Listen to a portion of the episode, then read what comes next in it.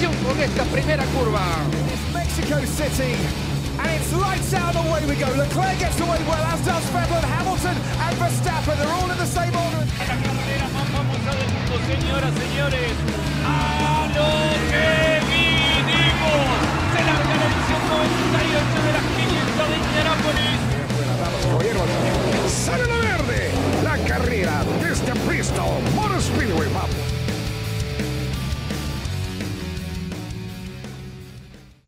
Amigos, ¿qué tal? Bienvenidos una vez más a este su podcast de confianza del automovilismo. Yo soy Alex. Yo soy Charlie. Hola, ¿qué tal amigos? Esperamos que les guste este nuevo episodio. Bienvenidos a un episodio más de Fórmula para Todos. Como, como les prometimos el episodio pasado, eh, vamos a dedicar un episodio completamente a lo que son las 24 horas de Le Mans que fueron el fin de semana pasado. Unas 24 horas de Le Mans, pues muy diferentes, ¿no? Con sin público desafortunadamente, pero pero con el espectáculo igual que cada año, ¿no? Así es, un espectáculo que no defrauda y a pesar de que pues, son 24 horas y pensaría uno que es aburrido ver correr muchos autos 24 horas dando vueltas en círculos y así, pues no lo es. Incluso lo que me gustó de esta ocasión fue la música que utilizaron para la arrancada, que es un clásico que a lo mejor ustedes lo ubican para la de Odisea en el espacio. Y de ahí pues el banderazo de salida lo dio eh, un jefe de creo que fue de grupo Citroën y desde el, la primeras bueno los primeros metros ya se estaban dando con todo parecía carrera sprint en lugar de endurance Sí, que esa es la magia de Le Mans, ¿no? Parece que, como decías, 24 horas son excesivas, pero siempre, o, o cada hora, ¿no? Incluso en las transmisiones, cada hora te van dando un resumen de lo que va pasando y, y, y es esa magia, ¿no? Lo que al final lo hace más interesante, ¿no? Digo, va- vamos a explicar desde qué son las 24 horas de Le Mans, ¿no? Para, para ir de lo general a lo, a lo que ya, o a lo específico, ¿no? De, de lo que sucedió es, este fin de semana pasado. Pero las 24 horas de Le Mans no es algo nuevo, ¿no? Estamos hablando de que, de que data por ahí de 1923 23. fue la primera edición. Y, y prácticamente pues no se había interrumpido más, más allá de algunas huelgas de la industria y de la Segunda Guerra Mundial, que fue el periodo más largo, por ahí entre el 40 y el 48. Pero prácticamente es, es la carrera más o de las más importantes, ¿no? De, de lo que es el automovilismo, ¿no? Incluso tú lo comentabas la- el, el episodio de, de las 500 millas y, y creo que el episodio pasado también, ¿no? El, el tema de esa triple corona, ¿no? Ajá, que es una joya de la triple corona. Se recordarán es las 24 horas de Le Mans, las 500 de Indianápolis y el Gran Premio de Mónaco. Por, por ahí veía yo un, no, no me recuerdo si, si fue un- en Twitter o un video en YouTube que hablaba de, la triple corona, ¿no? Y dice, bueno, eh, ¿cuál de estas tres carreras es la más importante o la más emblemática, ¿no? Todo el mundo siempre va a decir, no, bueno, es que Fórmula 1 y Mónaco y el glamour. Sí, pero yo creo que deportivamente y desde mi punto de vista, las 24 horas de Le Mans son la carrera más importante, ¿no? Y la más emblemática. Sí, yo también estoy entre Le Mans e Indianápolis. Bueno, Indianápolis porque es la más antigua de todas. Y que, pues, a pesar de que es un óvalo, en teoría, o bueno, por así eh, ponerlo de ejemplo, pues vas en un óvalo a más de 300 kilómetros por hora en promedio y pues en Le Mans pues tienes curvas rápidas, las chicanas, este, la, la curva Porsche y además te enfrentas con tráfico de otras categorías entonces eh, estoy entre esas dos aunque sí voy más eh, hacia el lado del Le Mans Sí, que Le Mans tiene esa, esa peculiaridad, ¿no? Bueno, igual que todas las carreras del WEC, o, o Le más bien es parte de ese campeonato del WEC, en el que se pueden ver cuatro carreras en la misma pista, ¿no? O sea, tienes dos categorías de prototipos, dos categorías de GT, que es el MP1, el MP2, GTA y GT Pro. Así y es. dentro de esas cuatro categorías, pues Le Mans tiene arriba de, de 40, 50 inscritos, ¿no? Entonces, eso te habla de la complejidad. Obviamente para los coches rápidos, de rebasar el tráfico, y para los coches lentos, de no provocar un accidente contra los coches rápidos. Pero cada uno va en su carrera, ¿no? O sea, un coche de GTA, pues le importa poco lo que estén haciendo los Toyota, pero él está pe- peleando contra, no sé, otro coche de GTA, ¿no? O sea, incluso es. e- esas, esas batallas eh, pues cada quien en su, en su cuevita o en su, en Trinchera. su, en, en su trinchera, ¿no? Exactamente. Pero es lo que hace esa magia, ¿no? De, de Le Mans Plus todo lo que viene, este, no solo en la preparación de los equipos, sino durante el desarrollo de la carrera, ¿no? Este, más de 20 paradas en los pits, repostajes, estrategias, cambios de piloto, hasta cambios de asientos, ¿no? O sea, que un piloto es más alto que otro, entonces tienen que meter cuando hacen el cambio de piloto, hasta pone su asientito, ¿no? Ajá, sí, es, es, es algo chistoso.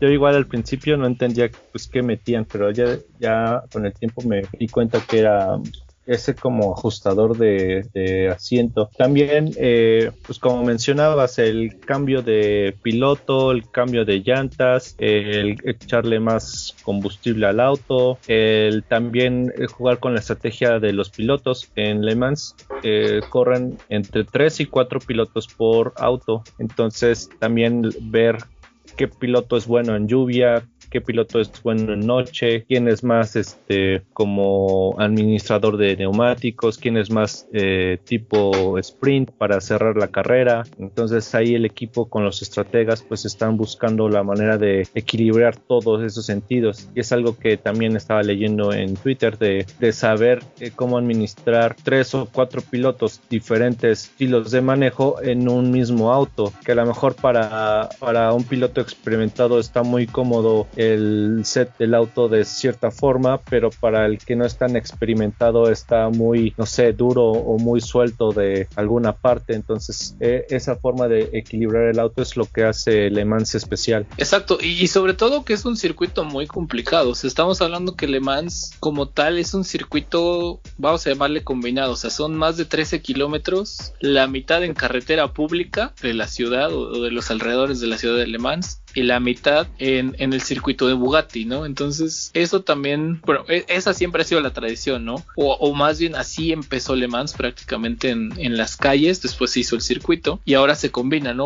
Obviamente la zona de, de, fosos, la zona de los pits, este, los boxes, pues es parte del circuito permanente, pero la parte de atrás o la recta trasera sí es prácticamente carretera, ¿no? Y también sí. eso es lo que le da parte de, de la magia a Le Mans, ¿no? Ese circuito tan largo, o sea, no es un circuito como Fórmula 1 que das una vuelta en un minuto y medio. Estás hablando que Le Mans más de tres minutos la vuelta, entonces, eh, y lo hemos visto en muchísimas ocasiones, ¿no? Si te pasa algo iniciando la vuelta, tienes que recorrer prácticamente más de 10 o, o 12 kilómetros para volver a llegar a los pits, ¿no? Así es, es algo que también hemos visto, incluso a lo largo de la historia de Le Mans, cuando antes se hacía la famosa arrancada estilo Le Mans, en donde los pilotos corren al auto, encienden y arrancan, eh, pues varios pilotos pues no se amarraban el cinturón de seguridad hasta llegar a la primera, bueno, la, des, después de la primera curva o incluso las puertas de los autos no cerraban bien o incluso llegó a pasar accidentes en donde no le dio tiempo al piloto a ajustar el cinturón cuando chocó y pues lamentablemente perdió la vida. Y también la el, el clásica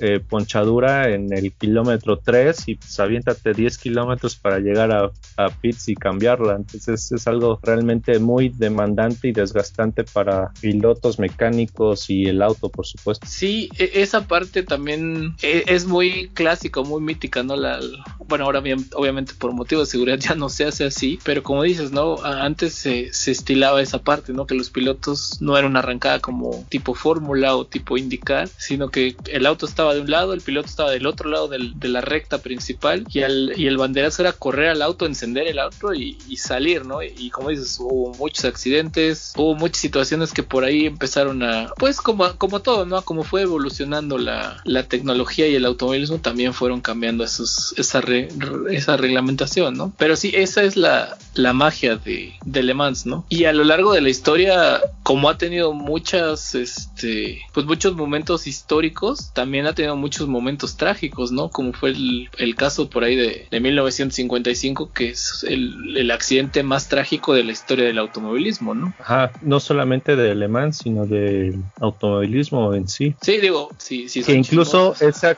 ese accidente tuvo repercusiones no solamente en Le Mans, sino en, todo el deporte motor. Tal fue así que, si no mal recuerdo, desde ese año Mercedes-Benz fue que se retiró de todas las competencias. Incluso la famosa carrera panamericana pues, vio el fin de su, primera era, por así llamarlo, gracias a, bueno, no gracias, pero desafortunadamente a, ese accidente fatal. Sí, digo, si, sí, sí, no conocen un poco la historia, desafortunadamente en, en las primeras eh, momentos de, de, esa carrera del 55 hay un accidente en los que, si no me falla Charlie, ahí sí corrígeme, uno de los Mercedes es es, el auto prácticamente pues vuela y va a caer al, a la tribuna principal, ¿no? Hay más de 80 muertos y bueno, es, es algo de lo que a mí en lo personal no me gusta hablar porque sí es algo muy, muy trágico, muy trágico, perdón, pero que es parte de la historia, ¿no? Y como es, a, raíz de eso pues, hubo muchísimos cambios, la seguridad, la distancia, las rejas, este... Exactamente. Pero bueno, e, es parte de la historia, ¿no? Y, y también como parte de la historia de Le Mans viene eh, y incluso hasta películas hay de Le Mans, ¿no? O sea, el, el, tema este, no sé si alcanzaron a ver, de, Ford contra Ferrari, que sí es una historia real, verídica. El, el, tema de la película de Steve McQueen, ¿no? Que también es una, un icono, ¿no? Sí, es un icono hasta de la cultura pop. Entonces, e, eso habla de la historia de, de lo que tiene Le Mans, ¿no? O sea, el, e, esa, esa batalla, pues si tú quieres cómo la pintan ya con, con Matt Damon este, hollywoodescamente de, de, Ford contra Ferrari, pero era algo muy real y sigue siendo algo muy real, ¿no? O sea, para las marcas como Ford, como Ferrari, como Porsche, como Aston Martin, o es la carrera, no importa si toda la temporada la echas a la basura, pero si ganas Le Mans ya salvaste los platos, ¿no? Exactamente, sí. Entonces, e, esa es parte de, de la magia de, de las 24 horas, ¿no? Y no solo para los equipos, porque digo, bueno, vamos a hablar un poquito más del tema de las categorías, ¿no? Normalmente el MP1 hasta hace algunos años tenía marcas como Audi, Porsche, Toyota que sigue vigente, llegaron a,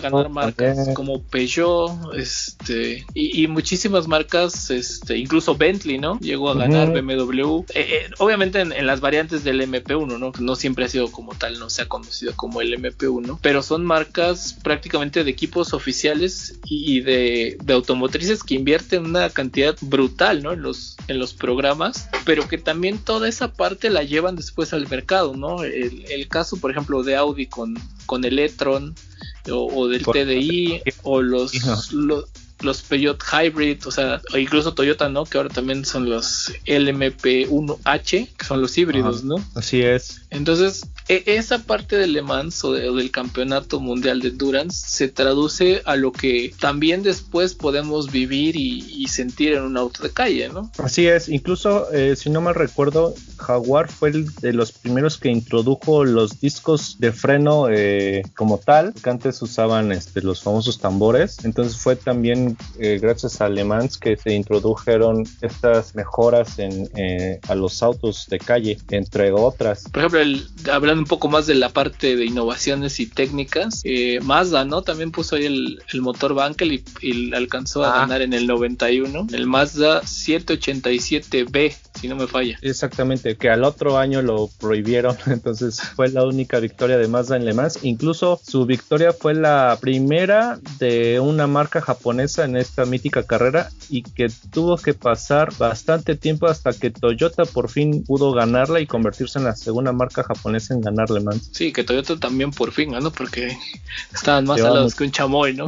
Sí, incluso me acuerdo de eh, una carrera donde estuvieron a punto por seis minutos de ganarla y tronó el auto. Exactamente, e, e, esa parte, digo, lo, comentamos también, esa parte, por ahí dicen los conocedores y los que, los que han estado tanto tiempo en, el mundo de Le Mans, y, como las 500 millas, ¿no? Le Mans escoge al, al ganador, ¿no? No, por más que quieras, eh, por ejemplo, el caso de Toyota, ¿no? Que comentabas ahí por ahí del 2016, faltando tres minutos, faltando una vuelta, de repente se queda el coche parado en la recta principal y dices, bueno, 23 horas con 55 minutos y se fue toda la basura, ¿no? Exactamente. Y, y la desgracia de unos es la suerte de otros, ¿no? Porque Porsche venía una vuelta atrás y cuando le dicen, no recuerdo si era Neil Janin el piloto, Bueno, la en esa época era Neil Janin, Roman Dumas y Mark Lieb y le dicen, ¿sabes qué? Se quedó parado el Toyota y el Porsche que ya dice, bueno, pues nos conformamos con el segundo lugar, aprieta, le da dos vueltas a la pista y logra ganar la carrera, ¿no? Y, y como Sí, esas que- son anécdotas de todas, ¿no? Sí, así es. Y también, ah, por ejemplo, ha habido, pues también ha sido por épocas como en Fórmula 1, en donde una marca domina. Ahorita, por ejemplo, Toyota lleva tres victorias al hilo. Hace tres años fue Porsche con tres victorias al hilo. Hace seis años fue Audi con cuatro, cinco victorias al hilo. Eh, Peugeot ahí se coló en el 2009. Después otra vez el dominio de Audi. Pues eh, el dominio de Porsche en los 70. Eh, Peugeot también al principio de los 90. Ferrari antes dominaba desde el 60 hasta el 65. Después llegó el Ford con su famoso GT40 del 66 al 69. E incluso en el 68 el mexicano Pedro Rodríguez la ganó con un Ford GT MK1. Sí, y bueno, regresando un poco a este tema de, de la película de Ford contra Ferrari, es esa hegemonía, ¿no? De, del 60 al 65 de Ferrari, y después viene la de Ford, como dices, ¿no? Y después vino una hegemonía de Porsche. Vaya, es- son, son esos targets, ¿no? Que se ponen las marcas. Exactamente. Y, y también la parte de los pilotos, ¿no? Porque aparentemente, pues siempre decimos, los mejores pilotos están en, en Fórmula 1. No, no sé, o sea, abiertamente, si vemos la lista de ganadores de, de Le Mans, pues hay pilotos que fueron campeones de Fórmula 1 o ganadores de Fórmula 1, no de ahorita, sino que en todos los años los ha habido y que también destacaron en Le Mans, ¿no? O sea, desde las épocas de los 50, 55, por ahí de, de Mike Que fue piloto de Fórmula 1 y, y ganó. Eh, el tema de, de Carol Shelby, ¿no? Que Gonzala- González de Roland Argentina. González, Dan Gurney, Jochen como decía, Bruce McLaren, Jackie X, que antes era Mr. Le Mans. Phil Hill también Phil Hill la ganó. también. Por ahí un viejo conocido de algunos que lo han escuchado en un tal equipo Red Bull Racing, el señor Helmut Marko ganó las 24 horas de Le Mans en el 71. Su compañero de equipo era His Van Lennon, que también fue uno de los destacados en un Porsche 917K. Sí, igual eh, Graham Hill, que es el único piloto hasta el momento en tener la triple corona, que la ganó en el 72. Exacto, ¿no? Y, y ese es el lo que ahora señor Fernando Alonso quiere intentar. Ya ganó Le Mans, ya ganó Mon- eh, perdón, sí Le Mans Mónaco le faltan las 500 millas, pero también tú comentabas esa parte, ¿no? Juan Pablo Montoya es un gran piloto latinoamericano que no está muy lejos de eso, ¿no? Él, él ganó Mónaco, él ganó Indianápolis y solamente le falta Le Mans, ¿no? Sí, Mónaco la ganó una vez con Williams, eh, Indianapolis dos veces y ha tenido solamente dos participaciones en Le Mans. Desafortunadamente no en un equipo de la categoría top, pero pues ha tenido dos incursiones y pues tiene bastante experiencia en endurance en Estados Unidos, en donde sí ha ganado Daytona, Sebring, entre otras carreras de larga duración. Sí, o sea, y volvemos a lo mismo, es el caso de muchísimos pilotos, ¿no? El, hablando de, de, de estos pilotos que son íconos, que desafortunadamente no son tan famosos como un Ayrton Senna o como un Alan Prost o como un Lewis Hamilton, pero que son importantísimos desde mi punto de vista, ¿no? El caso de Tom Christensen, que ha ganado nueve veces Le Mans, que incluso es Mr. Le Mans, Mr. Le Mans, exactamente. te, ha- te habla de la magnitud de- del, del piloto y, y del evento, ¿no? Entonces, Sí, que Christensen corrió en Fórmula 1, pero que pues pasó desapercibido, muy pocos lo ubican. ah, y como Christensen, muchísimos, ¿no? O sea, va- vamos a hablar un poco de personajes conocidos como un Sebastian Buemi que corrió Fórmula 1 y no hizo nada y ha ganado tres veces Le Mans. De Brendan Harley que ha ganado Le Mans dos veces y en. Toro Rosso pasó de noche. Andre Lotterer, ¿no? Que también tuvo ahí Nakajima, Alan McNish. Al- Alex Wurz, David Brabham, incluso Ajá, hasta sí, JJ Leto, ¿no? Que, que era de las chicanas ambulantes en, en Fórmula Ujú. 1, pero que llegó a ganarle más, ¿no? Michael igual, Arboreto también. Hülkenberg, Bueno, Hulkenberg es su caso, la única vez que corrió Le Mans la ganó, ¿no? Y Ajá. en Fórmula 1 hizo más de 100 carreras y no pudo hacer ni siquiera un podio, ¿no? Entonces, e- esa parte de Le Mans es, es la parte interesante, ¿no? Y ya metiéndonos un poco más a la parte técnica, ¿cómo, cómo es distinto, ¿no? O sea, las paradas de pit son Un poco más distintas, son más lentas pero estás hablando que Le Mans hasta los discos de freno cambian, ¿no? Ajá, es lo que me parece bastante interesante y, y- y curioso cómo pueden cambiar los discos de freno en, pues no sé, en 5 minutos, 10 minutos. Cuando tú lo quieres hacer, pues te lleva al menos medio día. Y eso si le sabes, ¿no? si yo lo cambio, yo Exacto. creo que lo dejo sin freno al coche. sí, sí. Sí, pero, pero esa es la magia de Le Mans, ¿no? O sea, digo, hablando un poco de, del- del concepto Le Mans, digo, este año desafortunadamente no hubo público, pero también la cultura y el, y el culto que tiene la gente por Le Mans, ¿no? O sea, es más de 200 mil personas, este, no solo de, de, de ahí de, de, de Francia, ¿no? Sino que va de todo el mundo y abarrotan las tribunas y hacen campamentos y, y hay una Hay feria y es, feria. Exacto, ¿no? De- de- es una fiesta completamente del automovilismo, ¿no? De, e incluso la ceremonia previa, ¿no? O sea, la, la ceremonia previa de- del, del pesaje y de la presentación de los autos se La hace no en, técnica. Exacto, la revisión técnica, perdón. Se hace en el pueblito, bueno, ahí en, en la ciudad de Le Mans. Y se hace un desfile y al final del desfile se toma la foto oficial de cada uno de los equipos, ¿no? Digo, este año Ah, desafortunadamente. su catedral de fondo, estilo este, Notre Dame. Sí, to- toda esta parte es lo que hace muy, muy clásico alemán.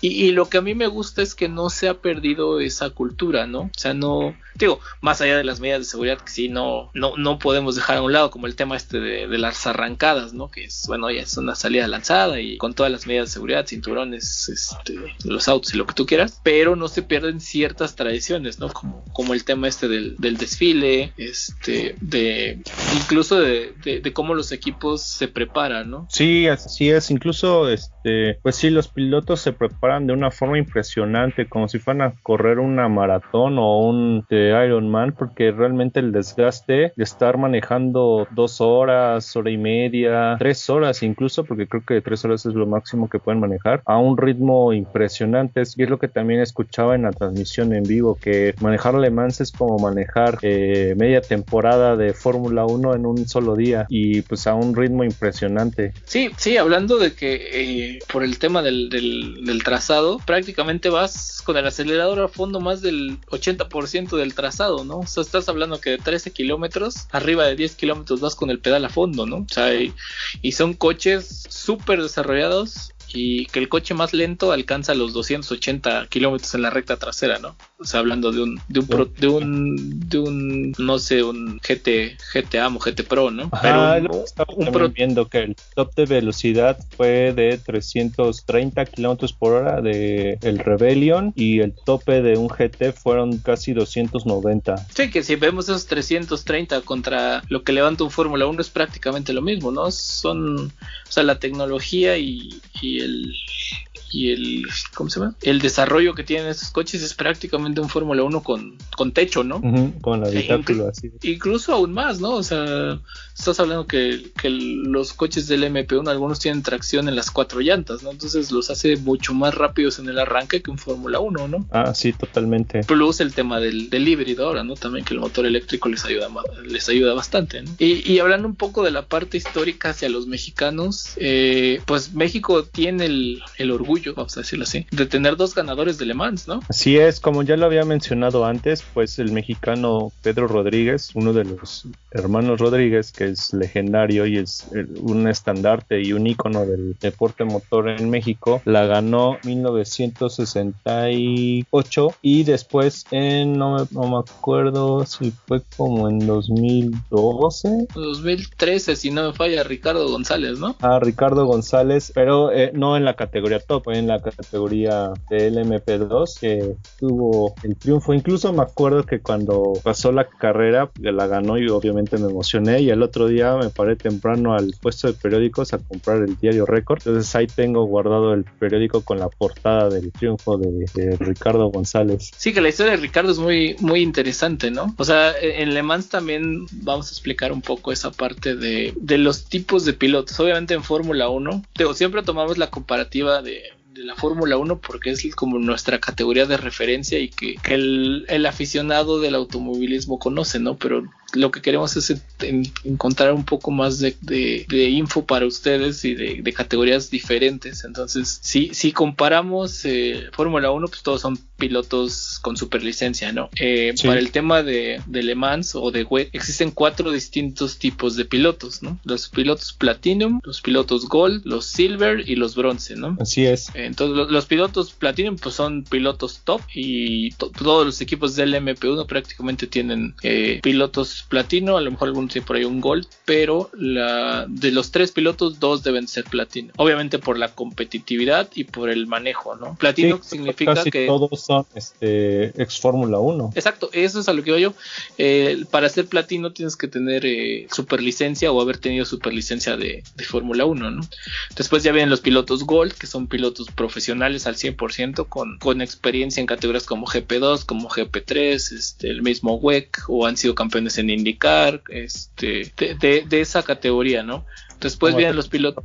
Memo Rojas. Memo Rojas tiene categoría Gold. Exacto, ¿no? Porque Memo es campeón de un, de un programa o de un campeonato oficial avalado por FIA, ¿no? Que es, que es el WEC, el, el eh, perdón, el European Le Mans Series. Así es, más lo que tiene de experiencia en, en, lo que era este, Daytona. Exacto. Y ya de ahí hacia abajo, pues obviamente ya ven la categoría Silver, que son, que son pilotos con cierta experiencia, y los pilotos bronce, ¿no? Dentro de esa categoría de los pilotos bronce, incluso algunos silvers ya dan para esa experiencia, están los famosos Gentleman Drivers, ¿no? Que son pilotos de tiempo parcial, pero que tienen un soporte económico para decir, ah, bueno, obviamente no solo es el soporte económico, ¿no? También hay que tener un, nivel de manejo muy alto para poder estar en, en lo que es el tema de, de, las 24 horas de Le Mans o de alguna categoría de, de, endurance en la que tú dices, bueno, yo soy, quiero ser Gentleman Driver, traigo una cierta cantidad muy fuerte de dinero para poder estar en un equipo, ¿no? Sí, en el caso de de, Roberto González, que hermano de Ricardo, él es piloto es silver, o sea, plata, y se debe a que además de ser un, gentleman driver, tiene experiencia en, en, IndyCar, también tiene experiencia en lo que era IMSA eh, y también tiene experiencia en, este, en prototipos tipo Le Mans antes de meterse un poco más de lleno a, ahorita que está en el equipo Jota Fortes. Por eso es que él tiene esa categoría silver. Otros pilotos tipo Gentleman Drivers, o la mayoría, tienen la categoría bronce. Sí, que de, de, eso, de ese tema del Gentleman Driver, no sé, bueno, si tienen acceso a Netflix, hay una película que se llama The Gentleman Driver, que curiosamente habla de las 24 horas de Le Mans y habla de Ricardo González. Entonces, ahí explica muy, muy bien esta parte. Entonces, si, si pueden, véanla. Es muy buena película y aparte que tiene una, bueno, pues ya me estoy metiendo un poco más al, tema del cine, pero que tiene una muy buena fotografía de automovilismo y habla de muchas anécdotas y muchas cosas que no se ven normalmente en una transmisión del WEC o, de las 24 horas de Le Mans, ¿no? Así es, incluso ahí te cuentan un poco la historia de,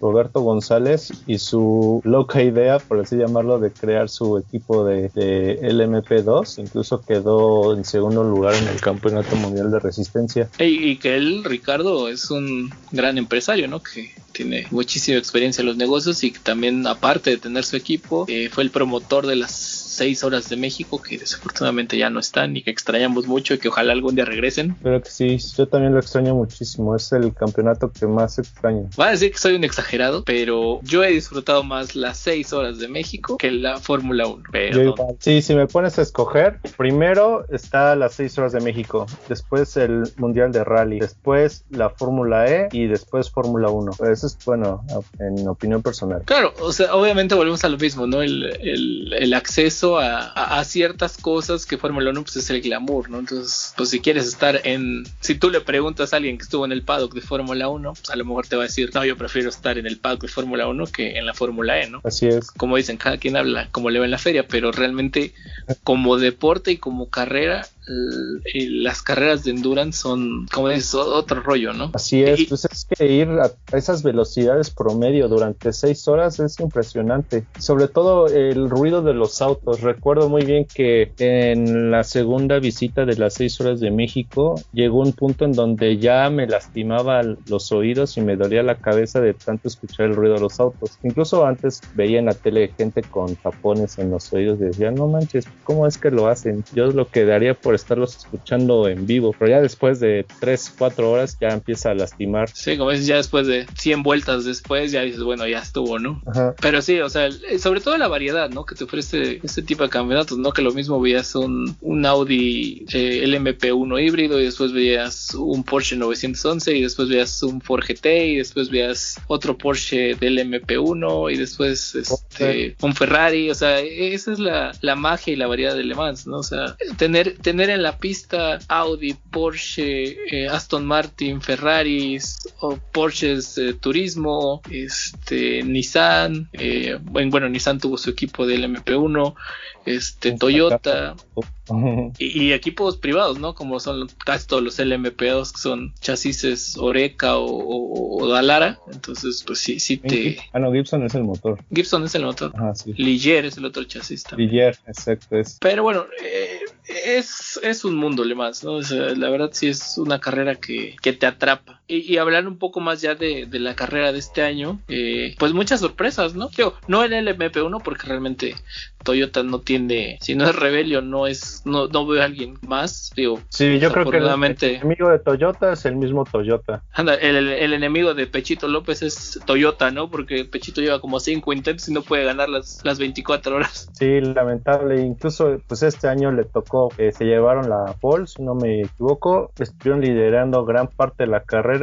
y llegó un punto en donde este les falló el, el turbo y tuvieron que cambiarlo y ahí perdieron bastante tiempo y pues lamentablemente pues con eso di- dijeron adiós al, a la ansiada victoria. Sí, desafortunadamente el, el piloto argentino no la trae en las 24 horas, pero eso no, no, no niega la calidad de piloto que es, ¿no? Sí, es muy bueno, a pesar de que al principio de su carrera no tuvo mucha suerte en conseguir un buen equipo, porque el sueño de Pechito era Fórmula 1, pero lamentablemente no lo consiguió.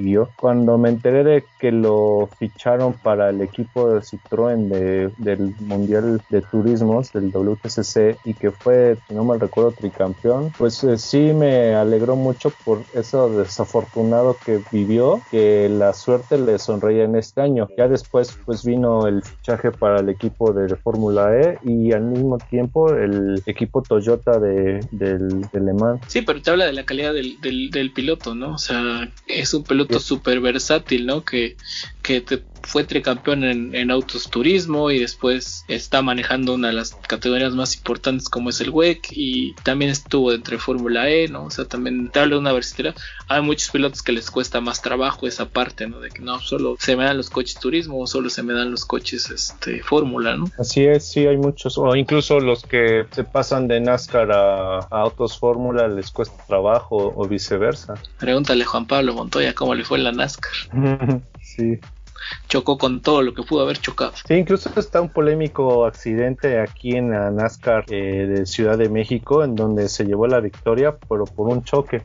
Sí, digo que Juan Pablo nunca ha sido un piloto suavecito, como dicen. Ajá, como limpio. Pero bueno, regresando un poco al tema de, de la carrera de este año, eh, sorpresas en cuanto al- a la primera victoria de, de United Autosport, que, que en, en su primera participación en el MP2 logra, logra conseguir la victoria. Es, es- para los que no lo ubican mucho, es el equipo pues alterno de, de Zach Brown, que es el, CEO de, de McLaren, pero que también tiene ahí algunas fichas ¿no? sobre el equipo de, de prototipos y que lo están haciendo bastante bien, ¿no? Sí, bastante bien, incluso desde la alineación de pilotos, tener a Paul Di Resta que consiguió la pole para la categoría y la estrategia que es- continuaron, e incluso tienen, tenían dos, dos autos los de United, el que, ganó la categoría y un como coequipero, era estilo escudero, en donde pues a él le tocó toda la desgracia o la mala suerte de- del equipo, que lamentablemente pues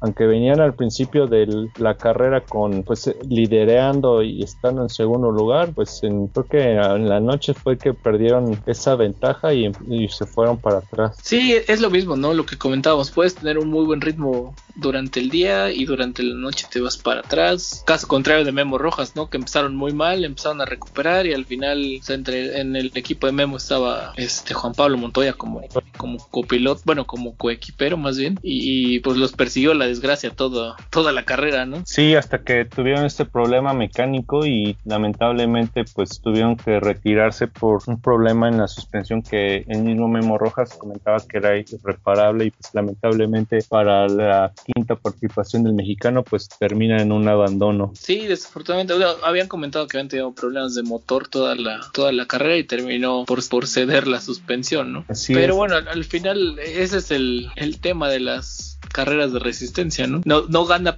el que va más rápido, sino el que llega a la meta primero. Exactamente, son 24 horas. Y otra parte del, bueno, otra noticia del, de la categoría LMP2, que para mí fue la categoría a seguir, que bueno, la, la LMP1 pues era casi lógico que Toyota se la llevaba y pues así fue.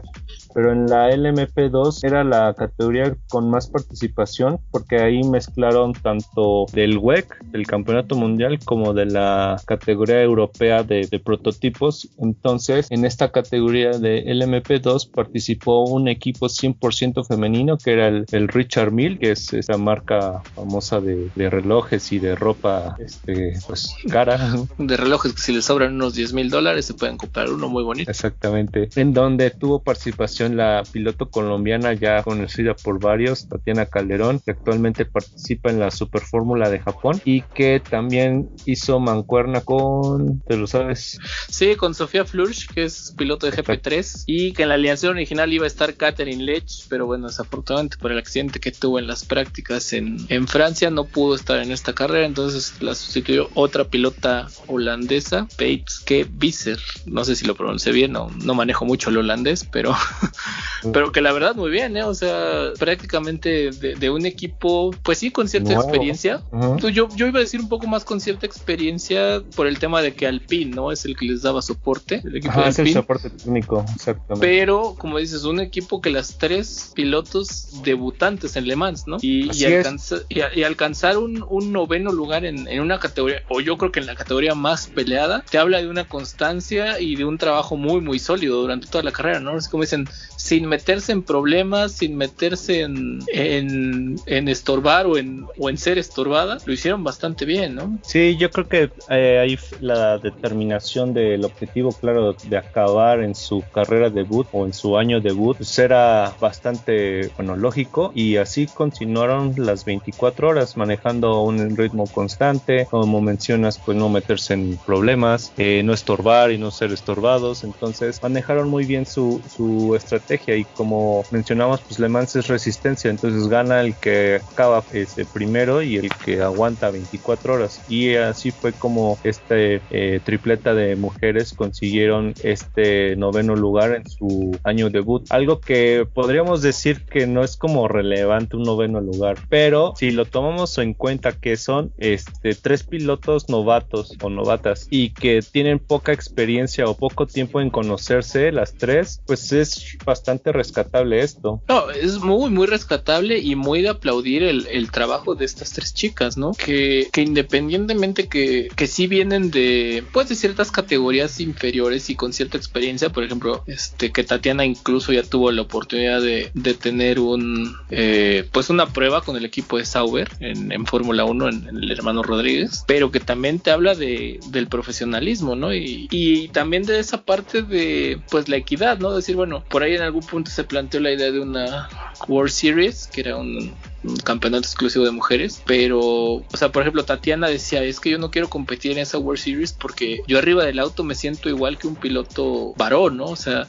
entonces esa competitividad que, que, tienen, creo que es lo que se tienen que aplaudir y, sobre todo el apoyo de, toda la gente que está detrás de este proyecto, ¿no? Sí, que eh, incluso el mismo dueño del equipo, el señor Richard Mill, él por medio de su de sus influencias como directivo del WEC y pues, como empresario, eh, dar apoyo a pilotos mujeres en participar en esta carrera tan legendaria como el Le Mans y además tener el respaldo de la, no sé cómo llamarle, como división femenina de la FIA de también apoyar a estas mujeres en participar hace que, que esa pues, equidad o igualdad de, condiciones eh, vaya aumentando poco a poco. Y es algo que pues varias decían incluso la creación de la Fórmula W que es un campeonato exclusivo de mujeres es para tener ese semillero y tener una próxima piloto mujer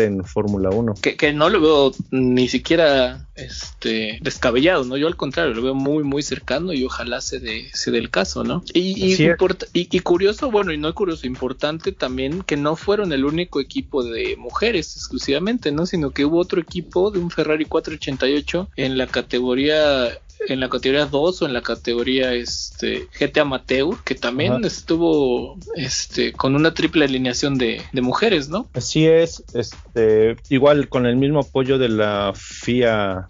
Sí, este eh, programa de FIA Women's in Motorsport que que la verdad sí está juntando o, revalorando esa parte, ¿no? De, decir, las mujeres también están en el automovilismo y eso también ha jalado muchísima afición eh, femenina, ¿no? Y, está padre esa parte que, el deporte no es como, como, ay, no, pues nada más el box es para los hombres, ay, no, nada más el fútbol es para los hombres, ¿no? O sea, sino que también hay una diversidad y que están compitiendo ya en las grandes ligas de, un deporte como, como el automovilismo, ¿no? Sí, y algo que me gusta del, deporte motor es que tanto hombres como mujeres participan en la misma carrera y no hay esa como segregación, por así decirlo, o separación de pues es hombres contra hombres y mujeres contra mujeres, sino que aquí es pues todos contra todos. Que es coche contra coche, ¿no? Y, Exactamente. como dicen, si por aquí me pongo el casco y somos iguales, ¿no? Exactamente. Sí, en este, este otro equipo que mencionas es el Iron eh, Dames, que participan con un Ferrari en la categoría amateur de, los GT. Sí, que, que las pilotos es la, la piloto suiza Rahil Frey, la italiana Manuela Gosner y la danesa Michelle Getting.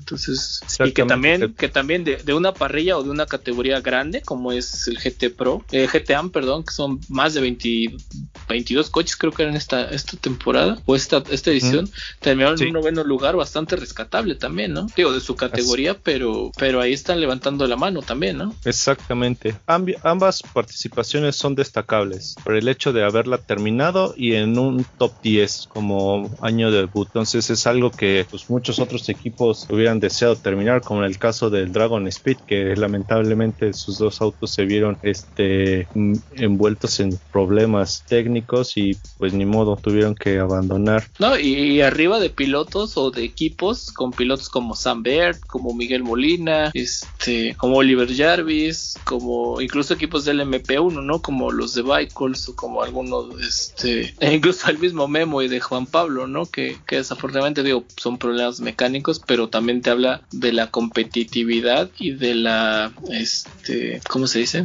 Sí, de, de esa eh, del gran nivel que tienen, exactamente, ¿no? Pero bueno, este es un poco el, el, resumen de, de, las 24 horas, digo, de, de, las cosas o de los highlights más importantes, ¿no? Ya si hablamos de la carrera, pues hubo bastante, bastante acción, como todas las 24 horas, pero bueno, eso ya sí.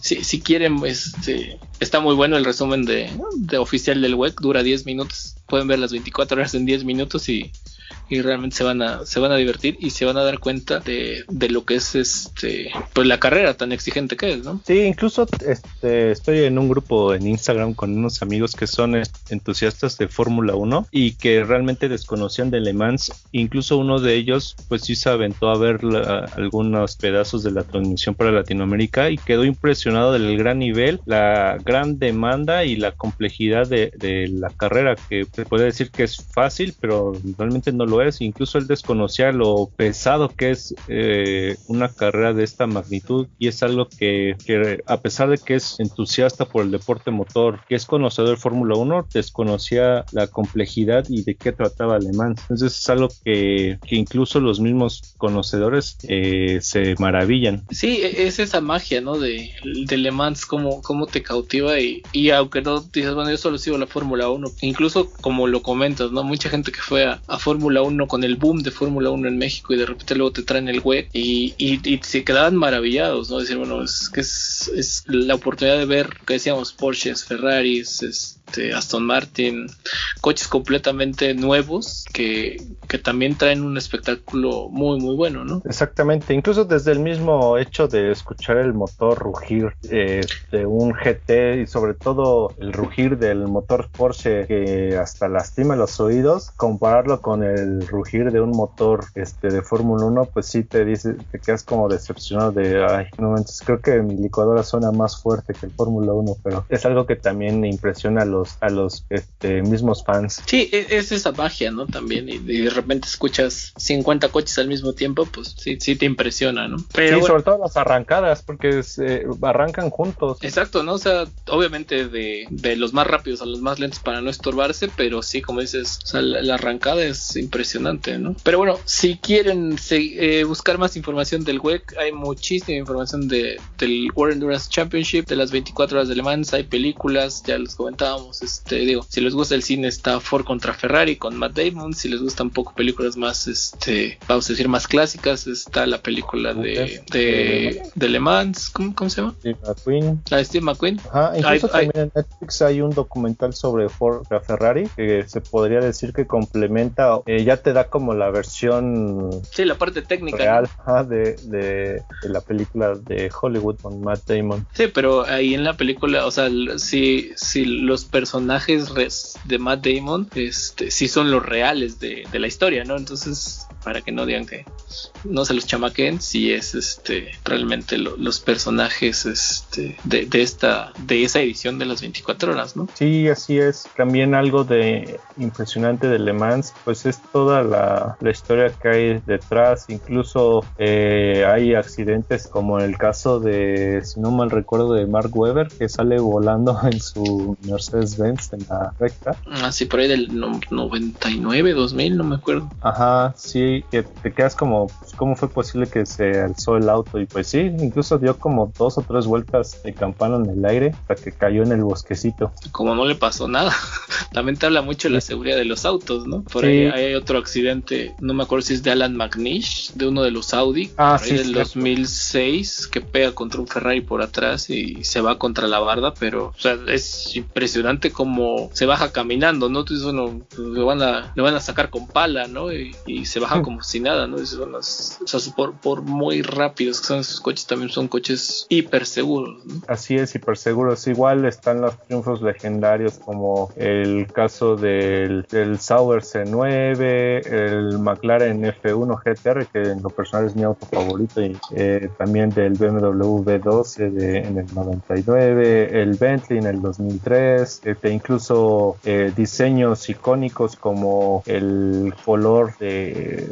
de Gulf Racing que usaba este Porsche, también el Martini Racing, eh, también la participación de marcas como Renault con su famoso Alpine, el A442B, el eh, Porsche de Rodmans, así es, el Porsche eh, incluso Bugatti tuvo participación en 1939, en 1937, también Bentley, además en los años 20, antes del año de 1930 tuvo participaciones con Victoria, eh, marcas que actualmente que son hiperautos, con el caso de Bugatti que haya ganado Le Mans en los 20 o 30 es como de wow. Sí, sí son, de hecho Porsche es el que tiene más victorias como constructor, Audi, Ferrari, Jaguar, Bentley. Bentley tiene más que Ford. Bentley tiene 6. Y bueno, de ahí para abajo no tenemos Alfa Romeo, como decías, Peugeot, Toyota, Alpine, McLaren, Aston Martin tiene una. Sí, digo que antes no eran tantas categorías, no eran unas dos o una categoría y ahorita sí ya son diferentes, ¿no? Pero bueno. Sí, es la misma evolución de la carrera. Eh, eh, esperemos que algún año o en alguna edición estemos presentes. Ojalá, ojalá. Yo, yo creo que eso es, o, al menos personalmente hablando, ese es uno de mis sueños. Como les decía, yo preferiría ir a las 24 horas de Le Mans antes que a cualquier gran premio, este, por ejemplo, Mónaco o Abu Dhabi o, o algo así, ¿no? Sí, yo también la tengo como en, en mi lista de deseos.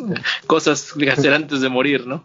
Ajá, la bucket list de ir a Le Mans, ir a Indianapolis y el Gran Premio de Mónaco, también estar en Nürburgring en las 24 horas, que por cierto corren próximamente, y este, entre otras, igual como aventarte por paracaídas o nadar con tiburones, no sé. Sí, o sea, hay, hay infinidad de carreras, ¿no? Que, que a todos nos, nos, nos llamaría la atención hacer, pero bueno, a ver, a ver, esperemos que el próximo año ya sean con público y, y si alguien nos quiere patrocinar, pues con mucho gusto iremos. Sí, les hacemos recorditos. Ándale, les traemos una taza, ¿no? Sí, o una playa autografiada. Pero bueno, con esto creo que cerramos un poquitito de lo que es las 24 horas de Le Mans. Espero que no los, no los hayamos confundido más y al contrario, eh, como les decíamos, hay muchas películas, muchos documentales, búsquenlos, la verdad, no se van a arrepentir. Si les gusta el automovilismo, saben de lo que hablamos. Si apenas están empezando con esa parte del automovilismo, es una grandísima oportunidad para aprender algo diferente y que estoy seguro que les va a encantar como a nosotros. Así es, y pues ya saben que si tienen alguna duda o comentario nos pueden contactar en nuestras redes sociales. En Twitter estamos como Fórmula para Todos, en Instagram como Fórmula para Todos y también tenemos eh, un link único que los va a enlazar a tanto a los episodios de podcast en Spotify como al Twitter que es eh, linktr.ee diagonal Fórmula para Todos. A ver si lo repito, es linktr junto punto ee diagonal Fórmula para Todos. Le dan clic a este link y los va a enlazar a, a- al podcast en Spotify y al Twitter de Fórmula para Todos. Así es, y si no, también se los dejamos el, el link ahí en, en el Instagram o, o en Twitter para que puedan revisar todas las, todo lo, lo que estamos ahí. Exacto, los episodios en Spotify, todo lo que, el contenido que estamos empezando a subir en Twitter, en Instagram, y ya prometemos próximamente, nos han pedido una página de Facebook, prometemos dedicarle más tiempo al Facebook, que no nos gusta mucho, pero ahí vamos a estar. Sí, véanlo pronto. Yo creo que va a ser para la segunda temporada de Fórmula, pero sí, los vamos a Así es, pues bueno, no nos queda más que agradecerles por escucharnos un episodio más. Espero que les haya gustado. Déjenos ahí sus, sus comentarios. Nos encanta que nos pregunten cosas. Pues sería todo por hoy. Muchas gracias. Yo soy Charlie. Yo soy Alex. Les mandamos un abrazo. Cuídense mucho y nos vemos en el siguiente episodio. Chao. Hasta luego.